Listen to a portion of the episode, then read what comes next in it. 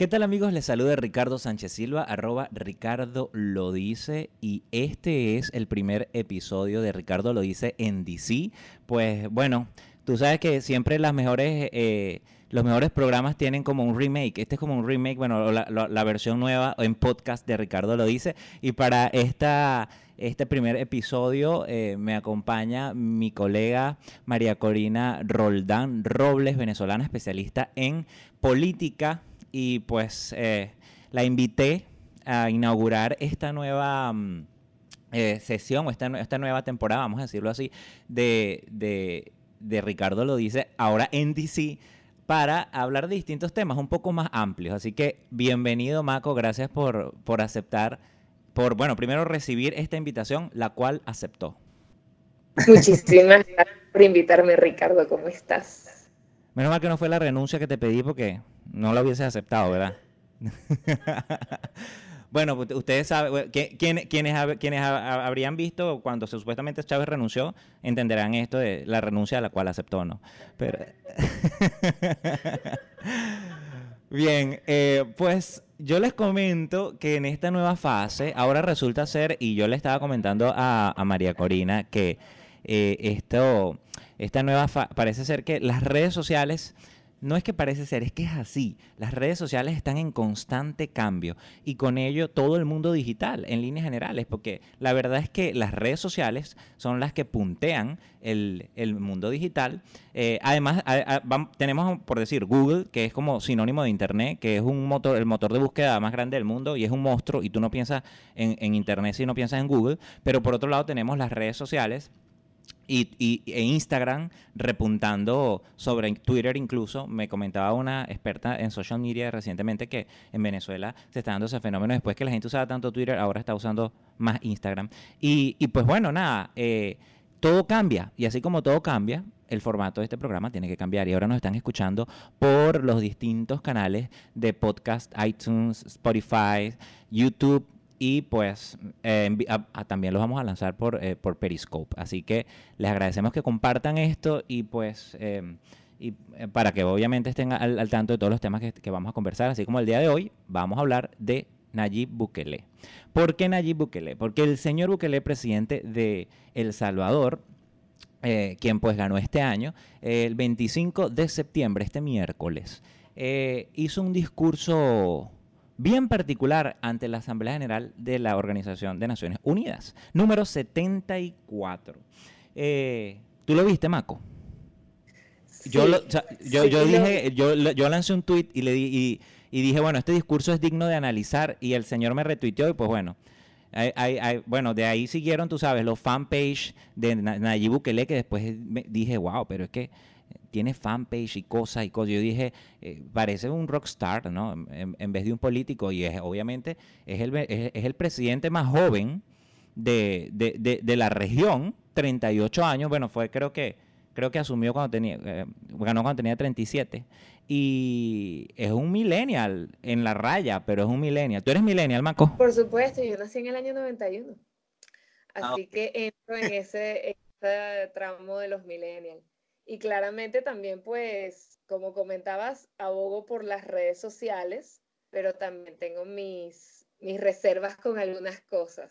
Bien, para nuestros amigos eh, que nos siguen de otras partes, yo sé que la mayoría de la audiencia es venezolana, lo que queremos hacer es ampliar un poco también y llegar a otros países, ampliar estas barreras, porque precisamente hablando de la tecnología, de las redes sociales y todos los cambios que hay, así como está cambiando de formato este programa, también yo creo que es importante tomar en cuenta el, el fenómeno global. Ahora lo local se ha hecho global y, lo global eh, te llega a lo local. Entonces es, una y es algún fenómeno que las mismas redes eh, lo han permitido, más allá del tema de la globalización que existía mucho antes de que, de, que bueno, que empezó a existir antes de que existieran las redes sociales, pero sin duda algunas redes sociales aportaron mucho. Entonces, tuviste el discurso, Maco. Si tú, tú tendrías que decirme, ahorita les voy a comentar para los que no conocen un poco la historia de, de Nayib, eh, de dónde viene este señor. Pero dame tu primera impresión. Tú que eres millennial, yo que soy millennial. Yo nací en el 86. Yo no, tengo, yo no oculto mi edad, la verdad es que no. Cuando, llega a los 40 quizás me quedo ahí un tiempo. no, mentira, tampoco así. Pero, pero bueno, yo nací en el 86 y para los que no saben, los millennials, los millennials es un grupo que se empieza a definir, si no me equivoco, a partir del 80-81 hasta finales de los, de los 90, ¿no? O sea, eh, después viene otra generación, creo que la generación X, si no me equivoco. Eh, Maco, ¿qué te pareció el discurso de eh, este presidente millennial? Con toda la sinceridad del mundo, si yo pudiese definir ese discurso en una palabra, y con todo el perdón de los seguidores de Nayib Bukele, lo definiría como populista. ¿Por qué? ¿Por qué? Porque efectivamente, como estabas comentando, las redes sociales llegaron para revolucionar el mundo. Y hablo del mundo porque revolucionaron el periodismo, lo sabemos, como periodistas, llegaron para revolucionar también ámbitos como la política y eh, gracias a, esta revolución, por decirlo de alguna forma, muchos, muchos gremios o, muchos sectores se han tenido que adecuar a las redes sociales. Eh, al final forma parte de la evolución como sociedad. Pero si bien es importante incorporar este, las redes sociales y, evolucionar en conjunto con ellas, también hay que, hay que notar que hay ciertas disrupciones que están atentando un poco contra la política con P mayúscula. ¿Y por qué digo política con P, mayúscula? Porque es la, o sea, la esencia o lo, o lo que tiene realmente bueno la política para impactar en una sociedad, se puede ver afectado por este, dejar a un lado ciertas prácticas que son necesarias. Entonces, ¿por qué digo esto? Por ejemplo, la Asamblea General de la ONU es un evento que se da una vez al año y sí, efectivamente, puede ser que tú lo veas como millennial y lo veas como un parapeto, un poco de, políticos que se paran ahí, hablar tres horas sobre los problemas del mundo y al final sacan una resolución que probablemente eso no se va a ejecutar o se ejecuta medias o el país que, que le dé la gana es el que lo adopta. Chévere. Pero realmente lo importante de la Asamblea General de la ONU no es ese parapeto que nosotros estamos viendo. Lo importante de la Asamblea General de la ONU es el lobby político que se está dando tras bastidores, son las negociaciones entre las naciones, es las reuniones entre los altos, entre los altos mandatarios del mundo. Y claramente esos discursos que tú vas a ir viendo día a día en esas sesiones de la Asamblea, General, esos discursos te van a dar una noción de la pauta que se va a marcar en la agenda del, movimiento geopolítico del, siguiente año. ¿Ok? Entonces, claramente yo estoy súper de acuerdo con Nayib Bukele en que sí hay ciertas cosas que readecuar, de que hay muchas cosas que se llevaron de forma obsoleta hasta este momento y que hay que, y que, hay que mejorar, avanzar como sea sobre todo en el ámbito de la tecnología, hay que aprovecharla y no se está aprovechando. Excelente. Pero hablar así de la Asamblea General de la ONU es desestimar, es desestimar un trabajo que se está haciendo tras bastidores, que es el que, el que realmente va a tener impacto en las sociedades del mundo. ¿Tú crees que lo que él pudo haber dicho fue muy simplista? O sea, eh, en términos de formato, porque él le dijo, básicamente le dijo delante de toda esa gente, ustedes lo que son una, una cuerda de dinosaurio, aquí están obsoletos. O sea, tenemos 74 años haciendo lo mismo y no ha habido cambios, dice él, que no se ha solucionado la pobreza, bueno, los principales problemas de, las sociedades en el mundo. Pero antes de continuar, Vamos a, vamos a ir viendo algunos fragmentos del video. Este podcast no debería durar más de media hora para no aburrir a la gente. Es un privilegio y un honor que quise compartir con el mundo. Ya que el mundo, el nuevo mundo, ya no está en esta asamblea general, sino en el lugar a donde irá esta foto, a la red más grande del mundo, donde miles de millones de personas están conectadas prácticamente todo el tiempo y casi en todas las facetas de la vida. Créanme, muchas más personas verán esa selfie que las que escucharán este discurso. Seguimos así.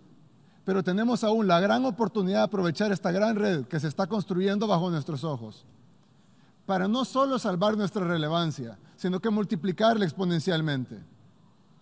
O por el otro lado, podemos ignorarla. Todos nosotros, el sistema de Naciones Unidas, los gobiernos, los políticos, etcétera, y esperar que nos ocurra lo que le ocurrió a Kodak, a Blockbuster, a los dinosaurios o a los Teen Choice Awards. O lo que le ocurriría a muchas de las grandes cadenas de ventas al por menor, a una gran cantidad de hoteles, agencias de viajes, compañías de cable y partidos políticos. Ajá. Me encanta que hayas puesto específicamente ese fragmento del selfie, porque porque ahí es donde voy con el punto populista. Al final, el target o el tipo de población al que llega o al que quiere llegar la Asamblea General de la ONU no es el mismo target que va a estar viendo Instagram y que va a ver el selfie que él se tomó. Claramente ese selfie le va a llegar a más gente. Pero ¿por qué te digo esto? Porque al final los que ponen foco o atención a la Asamblea General de la ONU son analistas políticos, analistas de entorno, gente que le gusta la política, que maneja temas geopolíticos, que trabaja con temas políticos y geopolíticos. ¿Por qué? Porque es como una especie de preparación para poder realmente hacer un análisis de entorno al respecto sobre lo que se habla, se decide, se concreta o, las alianzas que se crean y los nexos dentro de la Asamblea General de la ONU. Entonces, decir ese tipo de cosas claramente generan un impacto, o sea, ese tipo de cosas que, ay, que este selfie lo va a ver más gente que este discurso. Bueno, es que realmente el selfie lo va a ver tus seguidores y la gente eso lo van a repostear mil veces, ok, no importa. No, y, y, y, yo, te, yo te digo una cosa, el discurso de la ONU no va dirigido a esa gente que te está viendo en el Instagram, ni a la señora que está cocinando en su casa para sus hijos. No, eso va dirigido es a otro tipo de gremio. Maco, pero como orador vamos a darle crédito. El hombre hizo un buen gancho en el discurso, ¿no? Eso fue un gancho. Por supuesto, por supuesto, tiene un discurso político maravilloso. Yo eso no se lo quito y, y lo venimos viendo desde su campaña. Desde su campaña él fue disruptivo en muchos aspectos. Yo, por ejemplo, no estoy de acuerdo con eso porque al final me parece que eso es quitarle la posibilidad a tus ciudadanos de que ellos puedan ver cómo se, se contrastan las ideas entre los distintos candidatos para ellos poder realmente elegir con base a eso. Pero bueno, él, le pareció que eso era obsoleto y él no fue para los debates. Y tampoco iba para las entrevistas porque él pareció obsoleto. está yendo para otro Pero ganó, ganó haciendo campaña por redes sociales. Y eso es completamente algo nuevo y eso lo dice él en el discurso también, él dice que él es ejemplo de cómo las redes y la nueva, lo que él llama la revolución digital, que es una revolución humana, según él lo dice en su mismo discurso, eh, provocan estos cambios políticos y como muestra un botón, él el pueblo lo eligió a él presidente. Pero es que el pueblo lo eligió a él presidente, no solo porque le gustara manejar Twitter o porque fuera cool, como él mismo se autodefinió, frente a Trump, dijo que Trump era cool y que le gustaba Twitter al igual que él, así que esa fue la opinión que, tuvo. Aunque hay ciertas cosas que todavía... Eh, no, no termino de entender, porque este es un hombre que se autodefine de izquierda, y, se supone que Trump está apoyado por la, es un, un, sector ultraconservador, hemos decirlo ultraderecha, pero hay ciertas afinidades en el discurso y bueno, hay políticamente, públicamente, discursivamente, como que esa eh, diplomacia, eh, esa peladera de diente, vamos a decirlo así, porque es que tú te das cuenta que incluso... Eh, eh, le preguntaron recientemente, hace poco, hace no sé si fue en estos días, qué, qué opinaba él del impeachment, del, proceso de juicio que se le empezó a, o que ya se anunció, que anunció la, la, la speaker de, la vocera de la Casa de Representantes Nancy Pelosi contra Donald Trump, y él dijo que que bueno, que eso era una pérdida de tiempo, o sea, que, que, no se va a meter en política nacional de los Estados Unidos. Entonces hay ciertas cosas que llaman la atención. Yo no sé, Marco, si no es que, si es que yo yo tengo, obviamente yo soy, yo soy millennial, pero quizás todavía estoy arrastrando eh, esa cosa de izquierda a derecha que ahora no va a ser así. Ahora izquierda y derecha ya eso ya no va a ser así. Él realmente ha sido hasta ahora, como vamos a decirlo así, un rey de la evasión, tengo que decir. Porque de hecho hay varios analistas que después de que él dijo este discurso en la ONU, este, dijeron que él estaba buscando dar un discurso que que tuviese este, este nivel de impacto que tuvo, eh, que fuese disruptivo, que fuese diferente, pero también para evitar hablar del tema de migración. Mm. ¿Por qué? Porque claramente si él le corresponde como mandatario de El Salvador hablar de la migración de sus nacionales hacia Estados Unidos y bueno, y de todos estos hechos que hemos visto en la frontera de Estados, de Estados Unidos y México con los migrantes de Centroamérica, eh, él tendría que eh, coloquialmente hablando, tirarle muy duro a Trump en su discurso. Y él no está dispuesto a hacer eso, pero ¿por qué? Porque si hay algo que trajo de nuevo este gobierno de El Salvador, es un cambio en sus relaciones, eh, en sus relaciones con, eh, eh, con, el exterior, pues en sus relaciones exteriores. Pues. antes gobernaba Sánchez Serén, que, que, es del FMNL, que es un partido al que él pertenecía, vale acotar, es un partido de izquierda, partido que pertenece al Foro de Sao Paulo. Vale acotar. Valga la aclaratoria, así como también lo pertenece Morena, el partido de AMLO en México. Por cierto, señores. De ese partido. Em, pero bueno, ese, eh, Sánchez Serente, las relaciones que tenía eran con China, con Rusia, con Venezuela, con Nicaragua, al final con un bloque que, em, que, que, es muy distinto a las relaciones exteriores que está eh, ahorita fomentando Bukele. Bukele está buscando acercamientos con Trump, está buscando acercamientos con grandes empresas para que inviertan en El Salvador, está buscando eh, financiamiento eh, por parte de Estados Unidos, lo que, con, con, lo que era el Triángulo Norte. Triángulo Norte. Triángulo Norte. El Triángulo Norte con el, el, financiamiento que recibía el Triángulo Norte eh, por parte de Estados Unidos. También está tratando de ayudar a que se impulse el, el, TPS a los salvadoreños en, en Estados Unidos. Ha desligado del régimen de Maduro, cosa que su, su, su antecesor estaba ligado a Maduro y este se ha desligado aunque hay algunos rumores por allí de que en su gestión como alcalde supuestamente tuvo alguna vinculación con eh, el régimen de, con el régimen de Hugo Chávez, pues en dado caso no sé en, qué, en qué fecha exacta, pero hay algunos que lo, lo vinculan con eso. Yo particularmente no tengo nada confirmado, pero yo no sé si eso queda un rumor.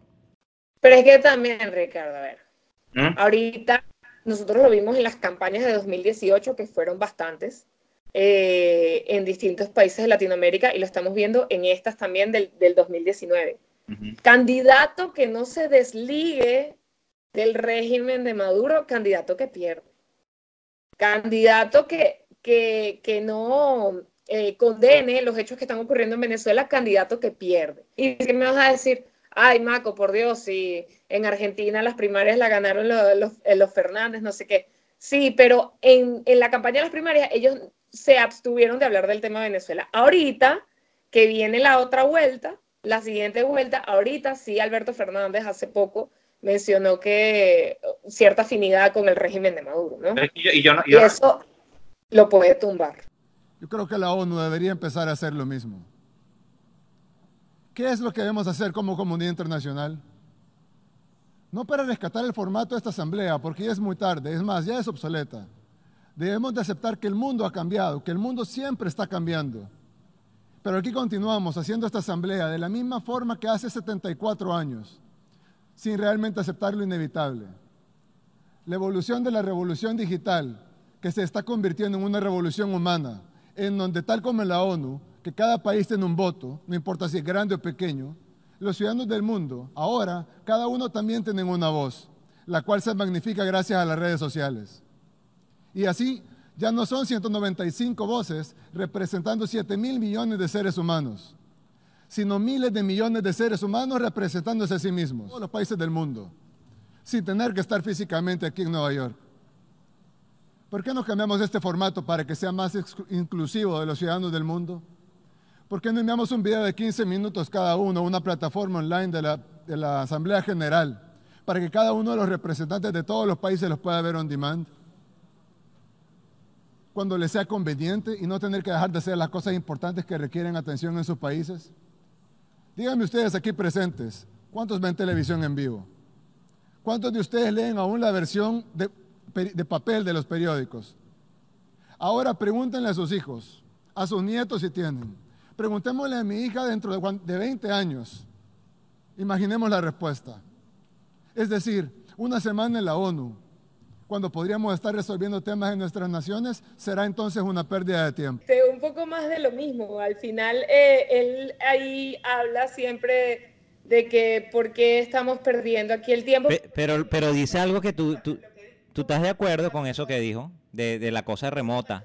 ¿Qué tal? Yo no estoy de acuerdo porque al final, si tú te quieres dedicar a ser político, médico, periodista, tú tienes que entender que tú vas a trabajar y que vas a estar lejos de tu familia y que te toca. Y que y realmente lo importante de estar presente en la Asamblea General de la ONU, ya lo dije al principio, son las reuniones del lobby, las negociaciones y las reuniones con otras naciones para hacer tus movimientos geopolíticos y para hacer tus lazos, nexos que tú necesites para ejecutar tu plan de gobierno, el cual él no ha presentado, vale acotar.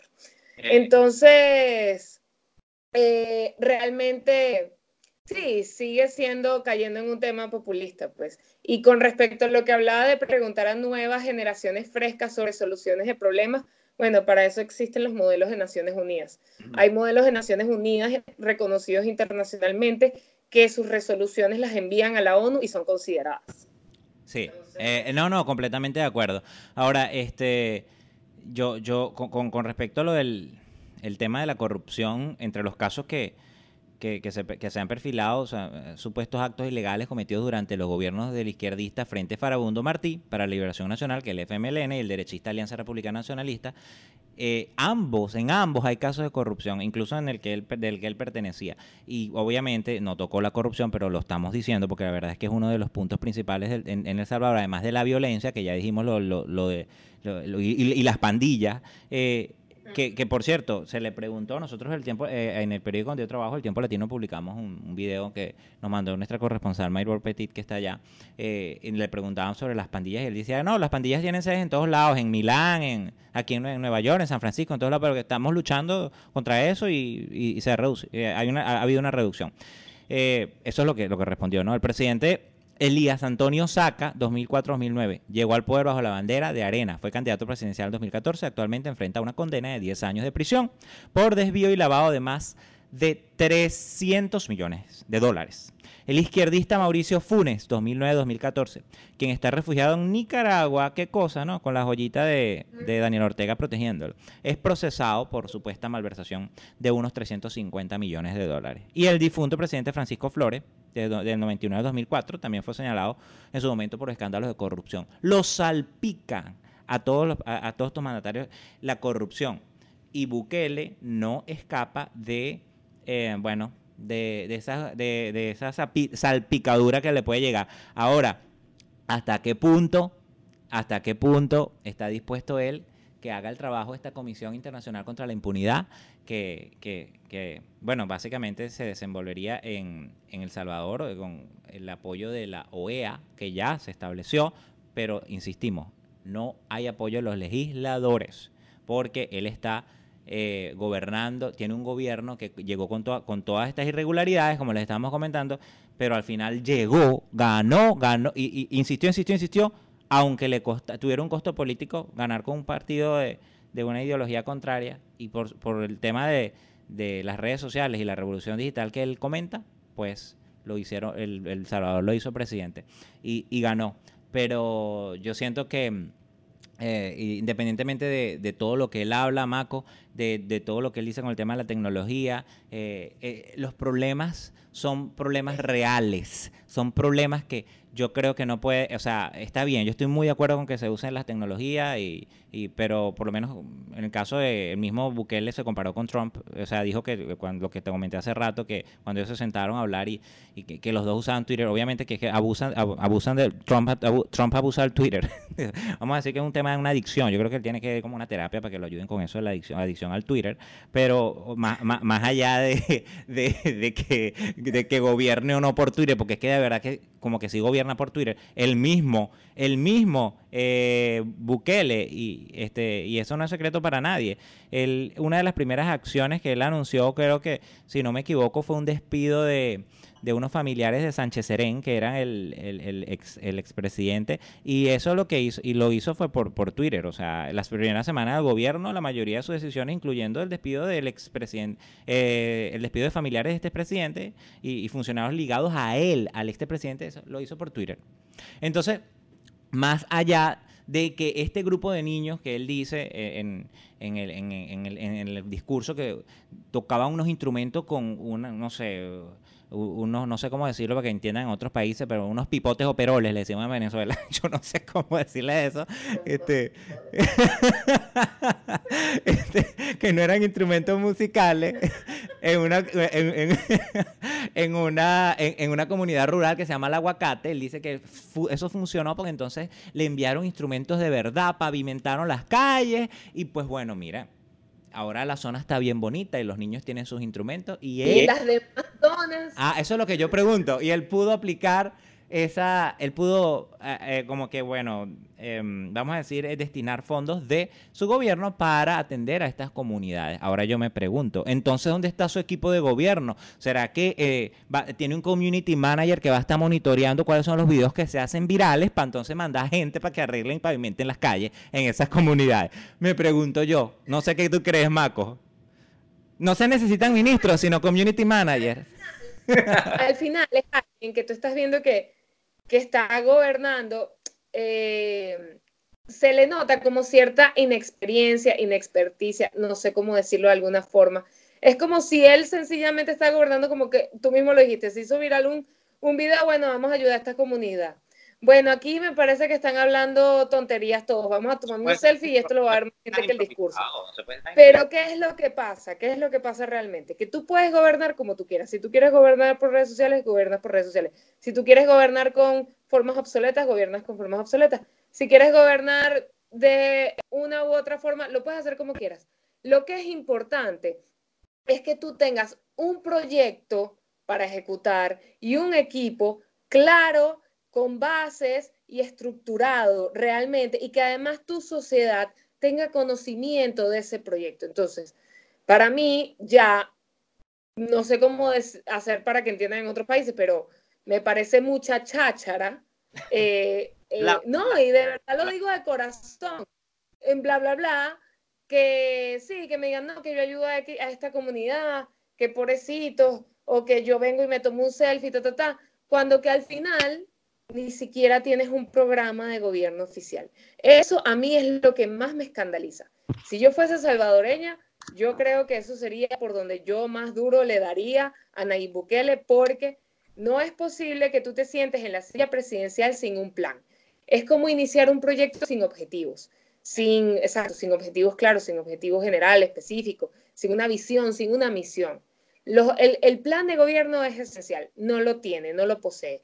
Eh, además, se nota que es una persona que no está dispuesta como que a enfrentar sus ideas, porque bueno, en, campaña no estuvo dispuesto a estar en, los debates, ya lo vimos en, su primer discurso en la ONU, donde en vez de hablar de los problemas y las, soluciones aportar, al final está hablando de, sí, de algo que es importante, que es la evolución de la sociedad, pero que se queda completamente vacío.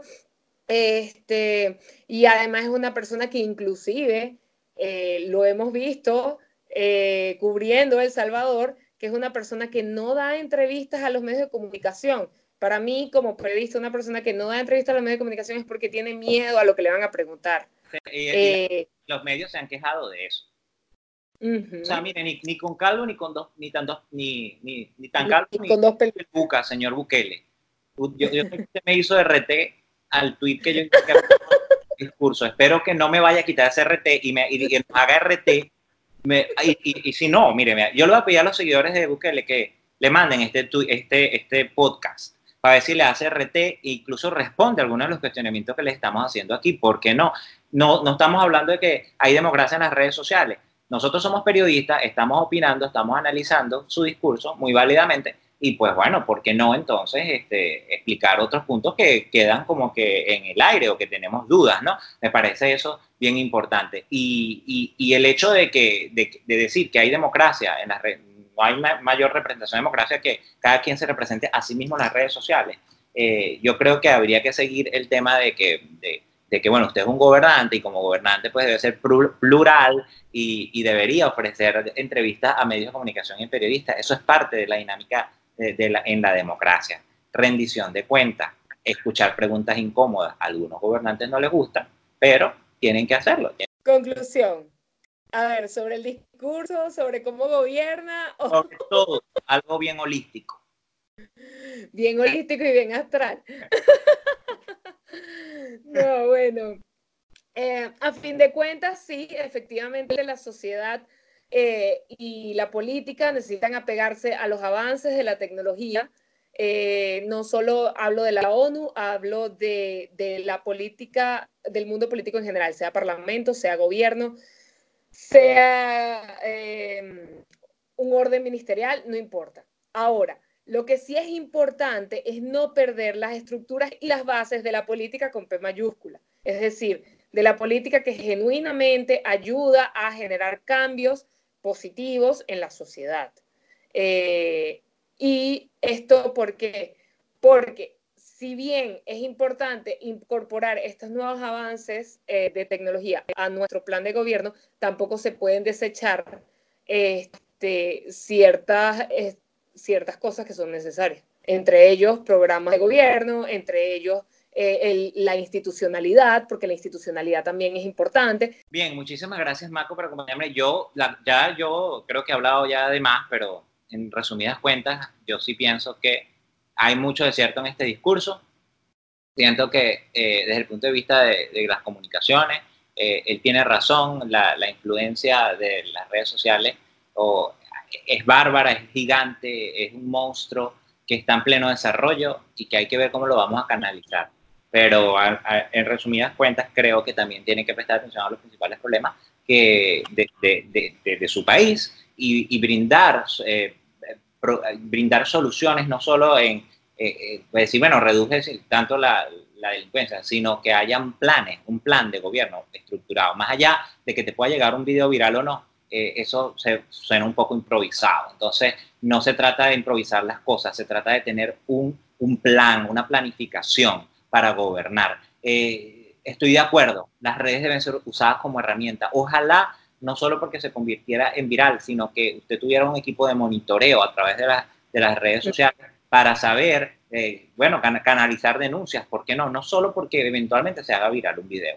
Así que hay que aprovechar las herramientas tecnológicas y bueno, le doy el crédito por, el, por su discurso, señor Bukele, excelente orador, eh, excelente, de verdad que sí, nada más cuando se tomó la selfie por ahí me enganchó. Así que, eh, no, es que es así. Si ustedes quieren proponer algún tema a, tocar en esta nueva fase este podcast de Ricardo lo dice en DC, ahora sentado aquí cerca de la Casa Blanca, ¿vale? Yo sé que Trump me va a dar una entrevista, pero espero que Bukele me la dé. Usted me puede en a ricardo lo dice arroba gmail.com o me puede seguir a través de mis redes sociales por arroba ricardo lo dice en Twitter, Facebook e Instagram. Y pues bueno, puede compartir este podcast a través de Spotify, iTunes eh, y YouTube y también Periscope, Twitter y ¿por qué no Facebook? En Facebook también lo voy a colgar y todas las plataformas, las plataformas nuevas que vayan saliendo. Somos, somos millennials, hay que, hay que ir para adelante, ¿verdad? De MySpace. Maco, tus redes sociales para que te sigan. Mis redes sociales, tanto en Twitter como en Instagram, soy arroba Maco Roldán. Bien. No hay Ahí. Gracias, amigo. Qué sencillo. Mira, pero algo que sí quería agregar súper rápido. Dime. Porque ahora que lo estoy pensando, si genuinamente el apoyo se mediría por redes sociales, el chavismo sería, yo creo que el, el lo más querido del planeta Tierra. Porque ah, con sus bots. Ah, pero tiene. Son laboratorios de que tiene el chavismo. Cristo, la, la incondicional al régimen otro tema para hablar. Gracias, Marco, por acompañarme y estás invitada cuando quieras nuevamente para que hablemos de. Vamos a ver qué tal nos va, qué tal están los números con. ¿Qué tal está el rating con esto? ¿Qué tal, está, qué tal los RT y cosas? Y si la gente nos quiere y te quieren a ti, de repente te vuelvo, te vuelvo a invitar para otro podcast. Si no, no te invito más. Ah, sí. Entonces vamos a impulsarlo a los millennials. Bien, amigos, por acá les habló Ricardo Sánchez Silva, arroba Ricardo lo dice en este primer episodio de Ricardo lo dice en DC. Será hasta una próxima oportunidad. Compartan, compartan. Bye. Bye.